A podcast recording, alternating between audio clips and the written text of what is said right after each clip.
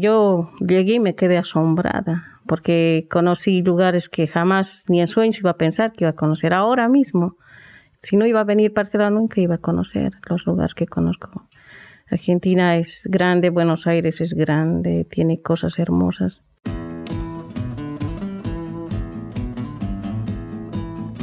El pasaje es el inicio y es el viaje. Es el tránsito. Es cambio. Es dejar algo atrás para construir otro futuro. Mi nombre es Kevin Johansen y esto es El Pasaje. Historias de migraciones y transformaciones. Un podcast presentado por la OIM Argentina. Te damos la bienvenida.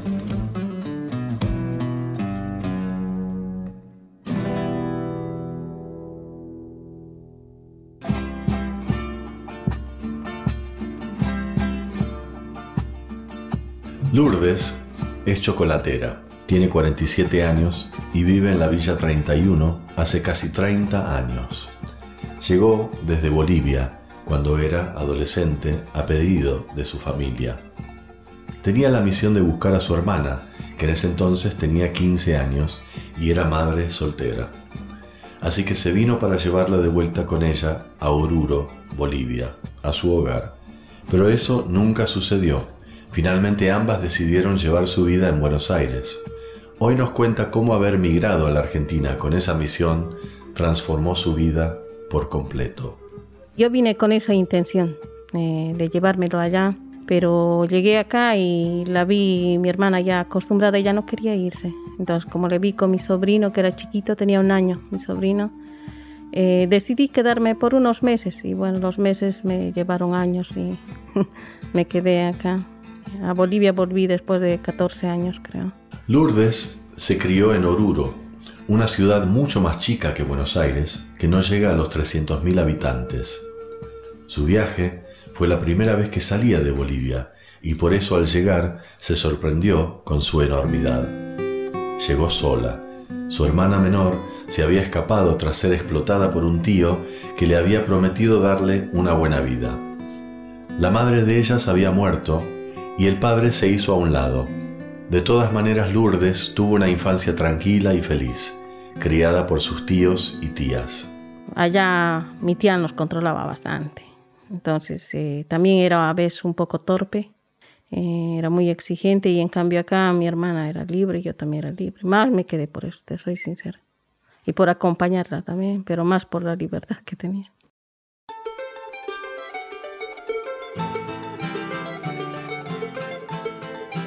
Lourdes es una de las tantas migrantes bolivianas que llegó a la Argentina en la década del 80. Natalia Gavazzo es doctora en antropología e investigadora del CONICET. Se especializa en migración boliviana en este país. Argentina se caracteriza por ser un país de atracción de inmigración. Ya desde sus orígenes se caracterizó por recibir grandes contingentes de inmigrantes, sobre todo desde fines del siglo XIX, eh, y funciona esta idea, esta facilidad para el ingreso como un factor de atracción para eh, más y más bolivianos y bolivianas, eh, que además comparativamente es un país estable, un poco más estable económicamente y con posibilidades de trabajo. Eh, esto hizo que de alguna manera grandes contingentes de bolivianos salieran del país y entraran a la Argentina. Inicialmente se situaron en las zonas fronterizas, sobre todo hasta la década del 30 y 40 del siglo XX, en donde se caracterizan por eh, contribuir como mano de obra a las economías regionales, sobre todo la zafra en el noroeste, pero también eh, otros cultivos en la zona de Cuyo, como los de cítricos, entre otros. Luego de la década del 40, con la industrialización del país, empiezan a migrar a las ciudades y a partir de la década del 60 y el 70 podemos encontrar una gran cantidad de bolivianos y bolivianas residiendo en lo que es el área metropolitana de Buenos Aires, compuesta por la ciudad y autónoma y por el Gran Buenos Aires. Hoy en día, actualmente, el 55% o un poco más de los bolivianos que viven en Argentina residen en la ciudad de Buenos Aires. Y el resto en los cordones periurbanos de grandes ciudades del país, como Córdoba, Mendoza y Salta, pero incluso hasta, hasta Ushuaia. La verdad que la población boliviana se ha distribuido a lo largo y a lo ancho de la Argentina, contribuyendo a las economías de estas grandes ciudades. Eh, las estadísticas y los censos, ¿qué dicen al respecto de la cantidad de residentes eh, que viven en la Argentina? Eh, que mayormente, además de vivir en zonas urbanas, hoy son la segunda comunidad más grande de extranjeros residentes en el país. Eh, el último censo, que es el de 2010, eh, indicaba que 330 mil personas, un poco más de 330 mil personas de origen boliviano vivían en Argentina. Levemente mayor, eh, mayor cantidad de mujeres y con una alta tasa de jóvenes y de personas en edad activa. Eh, económicamente activa. Pero claro, estas estadísticas no solo son este, ya a esta altura viejas, sino también eh, subestiman eh, a la gran cantidad de personas que entran y que se encuentran en una situación de irregularidad, por ejemplo, que no cuentan con la documentación. Entonces, muchas veces los propios organismos del Estado boliviano que representan en la Argentina a, a los ciudadanos en el exterior y las propias organizaciones de migrantes estiman y se vienen manejando con números que van entre 1 y 2 millones de bolivianos que residen en el país. Claro que acá cuentan además de a los indocumentados, a los descendientes de segunda y tercera generación que son parte activa e importante de esta comunidad de residentes en la Argentina. Lourdes formó parte de una gran comunidad que se dedica a la costura Acá aprendió a coser y a sobrevivir para mantener a su hermana y su sobrino. Años más tarde se enamoró de un argentino con quien formó una familia. Soy sastre aparte. Luego me bueno, hice mi familia y también em, falleció mi hija mayor cuando tenía dos años, esto es hace 15 años. Entonces el dolor me hizo perder muchos años, muchos años. Viví muerta en otras palabras. Eh, hasta que desperté como hace cinco años, creo recién. Me di cuenta que estaba viva, que tenía mis hijos y bueno, y empecé de nuevo. La pérdida de su hija marcó un corte en la vida de Lourdes. Pasó muchos años estancada y deprimida, sin poder salir adelante. Estuve sola, pero tampoco quise ir a un psicólogo, ¿no? Porque eh, mi hija falleció en el hospital Fernández, me dijeron al psicólogo, me derivaron, pero el papá de mis hijos me dijo, no, que es para. Yo también me dejé influenciar, dije, bueno, y me metí en el mundo ahí de, qué sé yo, de depresión, estuve muy deprimida. Y luego, mm, por eso fui de muchos años a Bolivia, volví de 14 años, por exigencia de él más que todo. Él me dijo, mira, anda a tu país, le vale a ellos para que conozcan, porque por él es argentino, me dijo, lo que es, si a vos te pasa algo, mis hijos nunca van a conocer Bolivia. Bueno, de ese modo yo fui y me di cuenta, me hizo bien porque me di cuenta que estaba viva, que estaba viva, que todavía podía hacer algo. Me sirvió mucho volver allá. Esos tiempos tan duros para Lourdes repercutieron también en su matrimonio.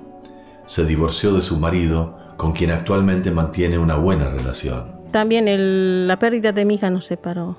Yo al menos siempre digo, no, murió mi hija y murió también toda la pareja, morí, por algo de mí se murió también adentro, así que. En ese viaje a Oruro, Lourdes se dio cuenta que estaba viva, que sus otros hijos estaban creciendo y que ella quería estar presente en los momentos importantes que ver a mi familia, todos mayores, un cambio terrible en mi barrio, por ejemplo, creció mucho. Entonces es un cambio grande, pero igual a mí me sirvió, como te digo, bastante el volver allá. A mis hijos igual llegaron a la terminal, los dos estaban llorando, dile a papá que venga, ponlo porque el cambio es terrible. Dile que venga papá y yo les dije, bueno, mañana le digo que venga y nos vamos, está bien. Tío le llevé a la casa de mi tía y de mi tía a su casa a, los pies de unos cerros tan grandes. Y es un barrio chiquito. ¿ya? y ellos, mi hijo más que todo, vio, dice, dice, voy a escalar, queremos escalar, emocionados y le salía sangre de la nariz. Yo le digo, cuando te deje de salir sangre, vamos a ir a escalar. Bueno, así se fueron quedando, nos quedamos dos meses ya, no querían volver. Muchas veces los parientes de Bolivia vienen de visita y de ese modo traen un poco esta herencia cultural. A la vez muchas veces eh, los padres quieren que sus hijos conozcan Bolivia y lo llevan y estos viajes son fundamentales en la vida de los jóvenes para poder eh, aceptar e incorporar y apropiarse de esta, de esta identidad cultural boliviana, eh, mismo siendo argentinos. ¿No? Este, de alguna manera, estos saberes están dados por, por, cuestiones cotidianas, experiencias cotidianas como la comida, como los ritos de la chaya, como el rito de celebrar el Día de los Muertos, ¿no? Y después de ciertos consumos culturales, escuchar cierta música, bailar ciertas danzas. Eh, eh, danzas como, como, como, la diablada, como la morenada, como los caporales, como los tincus, danzas que en el contexto de Buenos Aires se practican con gran eh, masividad. Y acá podemos ver entonces la identidad cultural boliviana al nivel de la comunidad, ya no de la familia, sino de la comunidad. Lourdes ya había cumplido con uno de sus sueños, que sus hijos conocieran el lugar donde creció. Y hoy espera que vuelvan a menudo. No quiere que sus hijos se olviden de sus raíces. También falta llevar su propio emprendimiento, el chocolate, otra deuda pendiente para que su familia y sus amigas bolivianas conozcan su talento. Las redes eh, que existen entre parientes, entre personas del mismo lugar, han permitido no solo la migración y el traslado de Bolivia a la Argentina eh, y la consecución de trabajo, vivienda eh, y, comida, digamos, y, y cuestiones básicas, e información básica en la llegada a la ciudad de Buenos Aires, sino también se van creando organizaciones y asociaciones de ayuda eh, y un sector muy activo en la defensa de los derechos que de hecho utiliza lo cultural y esa pertenencia a la, a la bolivianidad como una herramienta eh, en, la promoción de derechos. ¿no? Esta trama organizativa es propia de la sociedad boliviana y la podemos ver eh, incluso hasta en las mega fiestas culturales, los mega eventos culturales en Bolivia como el Carnaval de Oruro a quien haya ido al Carnaval de Oruro comprende eh, inmediatamente el nivel de organización que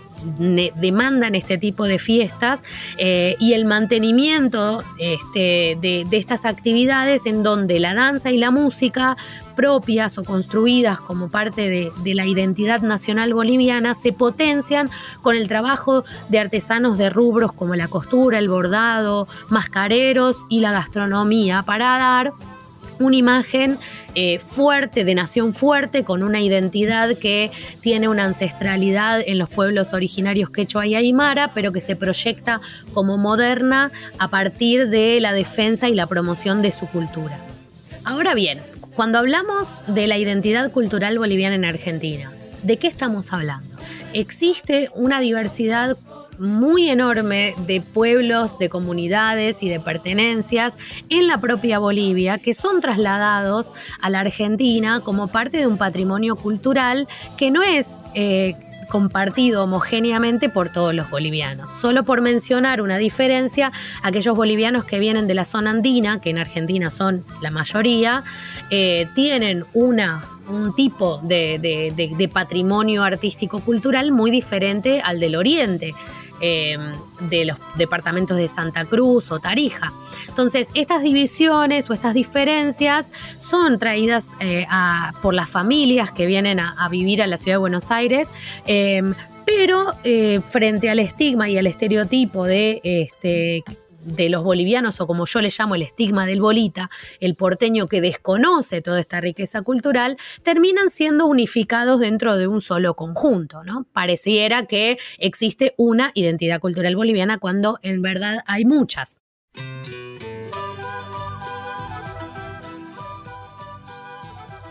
Yo quiero que mis hijos eh, sientan esa libertad que yo, yo tuve una linda mm, juventud, en otras palabras, hasta donde pude, muy linda, porque tenemos esa libertad de salir, de somos, como te digo, fiesteros de Oruro, es la capital del folclore allá. Entonces, eh, la mayoría de los jóvenes bailan eh, en el carnaval, es, es otra vida. Yo quiero que mis hijos disfruten esa vida, yo quiero que ellos también sean libres, más por eso quiero ir, para que ellos conozcan mi cultura también. Quiero que ellos, por lo menos algo cuando quizás ellos si se quedan acá se van a casar con otra nacionalidad, ya, lo mío ya, porque como te digo, viví muchos años muertos, no les enseñé nada de, mi, de, mis, de mis costumbres, ellos no saben ni de las comidas, mi comida es un, una mezcla de argentino, de todo un poco, menos boliviano. Entonces algo que yo quiero que ellos aprendan. Y lo lindo es que también ellos aceptan, mi hija más que todo, que es más grandecita llevar los chocolates, quiero llevar para que allá en Bolivia, por ejemplo, no hay mucho chocolate, la gente que trabaja con chocolate. Entonces, eh, mi sueño es que la gente conozca. También yo quiero que somos muy fiesteros, entonces para los 15 años, o sea, vender mi producto. Al menos es mi ilusión, volver allá y poder hacer, vivir de esto. Y si puedo salir más adelante, me gustaría. Con el emprendimiento de los chocolates, Lourdes salió adelante. Abrió una página de Facebook y empezó a tomar cursos con una maestra chocolatera. Yo llegué a ceder por otra amiga. Hacía pan casero yo y me dice, ¿por qué? O sea, hago también chocolates, le comenté a la chica y me dice, ¿por qué no vas a ceder ahí? Te dan cursos así, te enseñan a sacar costos, que esto, que el otro. Bueno, yo fui de curiosa, fui porque no me animaba a vender afuera, pero sí hacía amistades, esas cosas. Y bueno, cuando fui a CDL, eh, sí, me brindaron cursos de marcas, de costos, de un montón de cursos, de todo, hay de todo, te orientan sobre todo. Y cuando ellos ven que vos estás interesada, en, asistes a los cursos, entonces te dan un mentor. Es, y bueno, ahí llegué con Mateo. Me dieron a él y bueno, él vio qué cosas hacía, cómo me podía ayudar a vender, a poner mi marca, a abrir. Entonces Estoy con el chocolate trabajando eh, hace, creo, cinco o seis meses. En noviembre, en realidad, con pan dulce me... Porque también hago pastelería, pasé clases de panadería y pastelería. Y bueno, empecé a vender en noviembre, por lo que conocí en noviembre a Mateo, es el, la, creo la primera semana ya me lanzó para vender el, con pan dulce, así que ahí anda. Mateo es su mentor y la acompaña en este emprendimiento.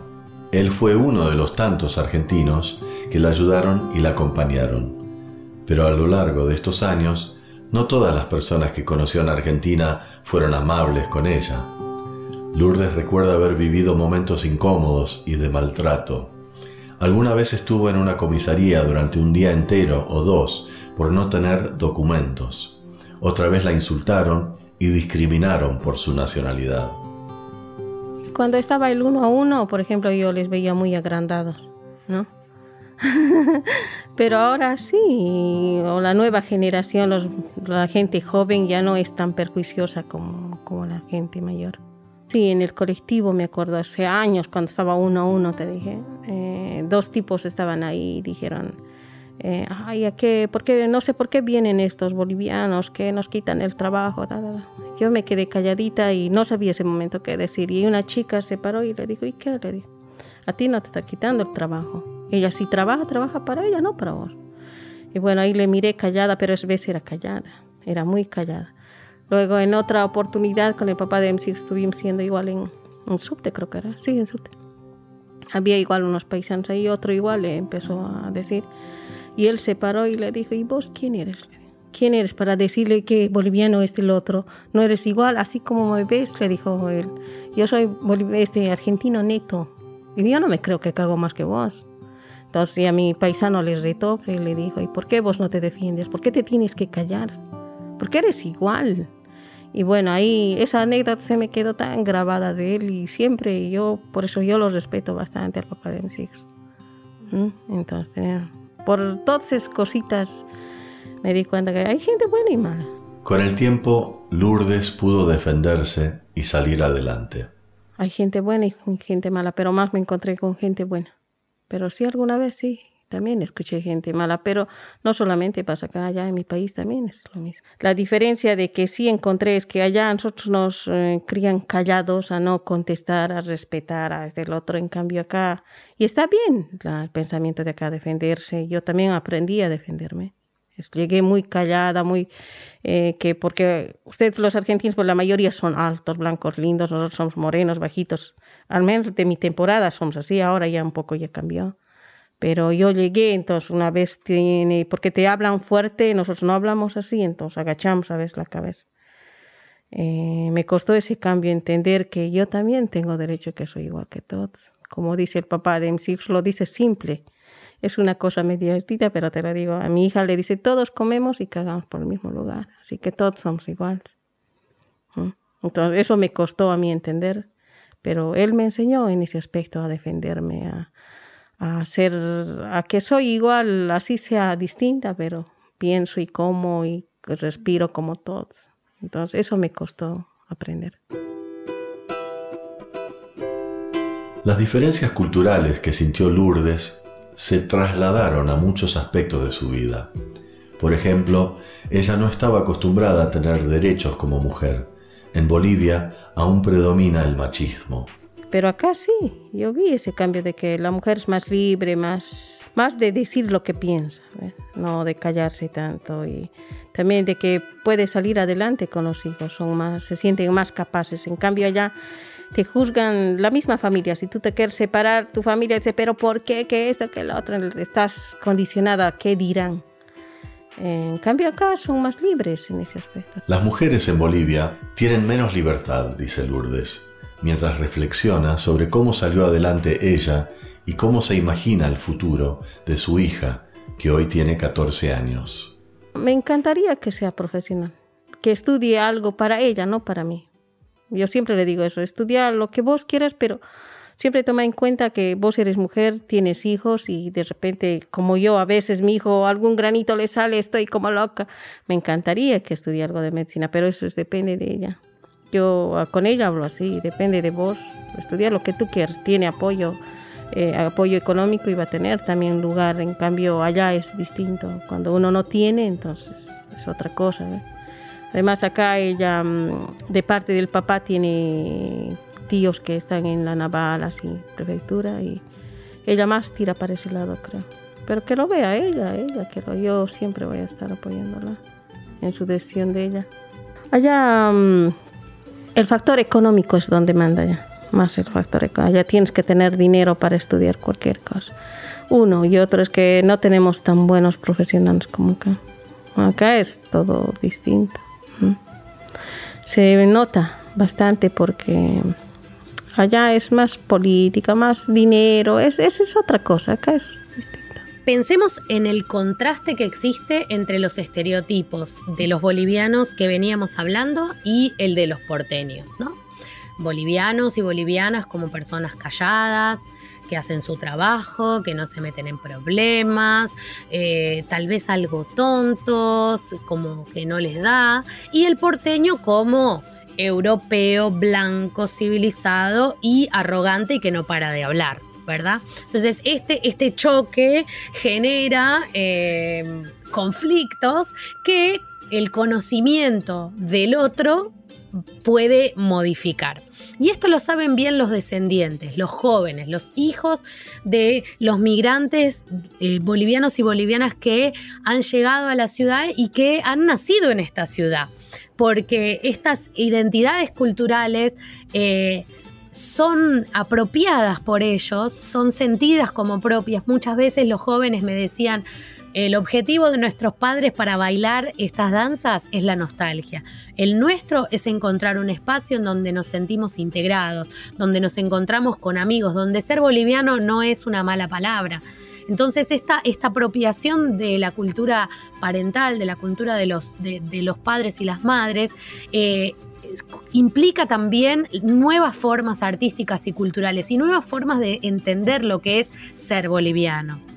Porque estos jóvenes incorporan un cancionero nuevo, incorporan estéticas nuevas, mezclan géneros, ¿no? Eh, muchas veces de formas que ni sus propios padres están de acuerdo, pero que les permite pasar de esa negación de la pertenencia cultural a una reflexión crítica que los lleva a, a comprender, digamos, que esa pertenencia no es algo malo, ¿no? Y en esto la importancia del arte y de los consumos culturales como la música y la danza es fundamental, ¿no? Y esto eh, estos jóvenes, si se quiere, hoy por hoy, junto con la generación de sus padres que llegaron a buscar una mejor oportunidad de vida para ellos y para sus descendientes, comprenden y componen lo que yo llamo el activismo cultural, que es esta manera de militar la identidad como, una, como un derecho, como un derecho que no termina en, ese, en, reconocer la pertenencia, sino que está eh,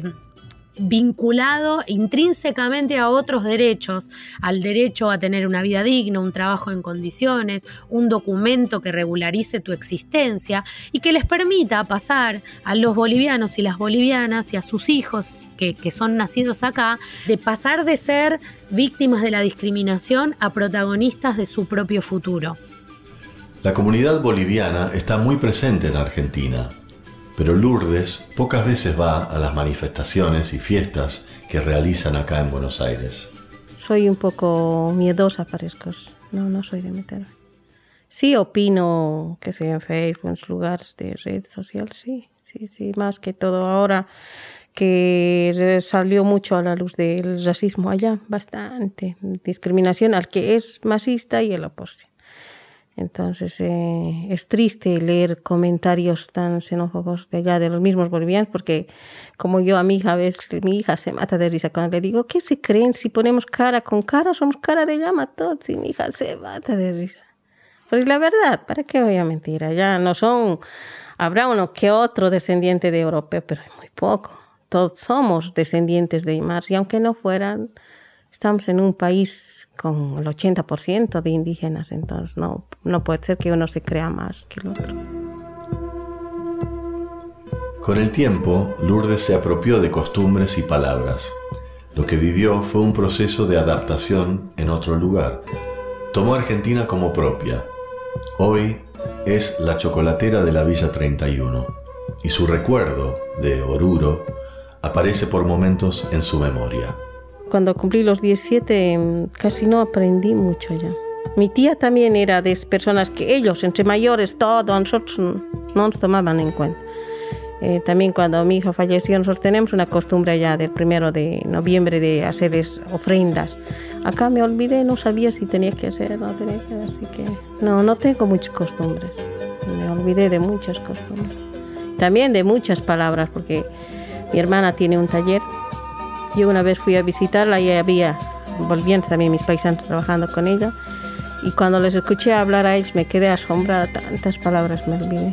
Me olvidé mucho, porque te digo, viví muchos años muerta. Entonces, recordar todo eso, ah, ya se decía eso, sí, es, es una cosita.